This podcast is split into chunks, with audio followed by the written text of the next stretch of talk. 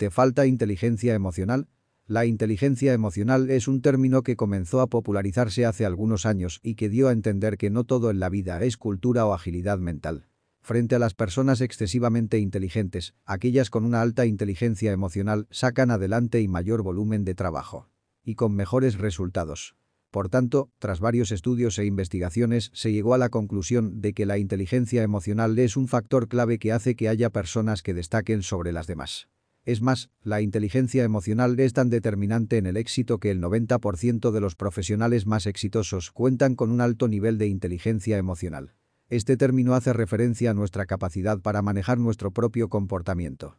Son personas que entienden las complejidades sociales y que pueden tomar decisiones adecuadas para lograr objetivos positivos. ¿Sabemos cuáles son los comportamientos típicos de las personas con baja inteligencia emocional? Lo cierto es que hay ciertos comportamientos que pueden mostrar que tenemos una baja inteligencia emocional. Las personas que tienen una baja inteligencia emocional no acostumbran a lidiar de forma positiva con sus sentimientos.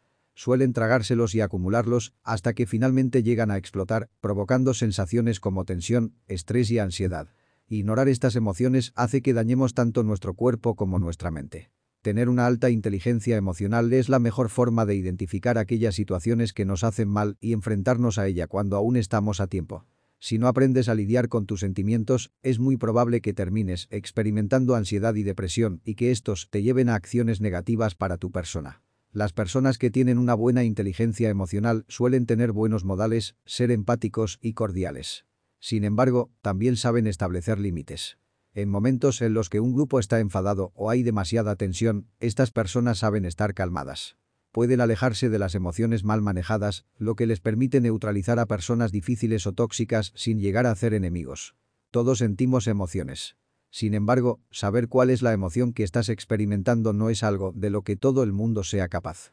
Esto supone un gran problema y es que las emociones malentendidas suelen provocar situaciones de malentendidos, elecciones poco razonadas o acciones que nos terminarán haciendo mal.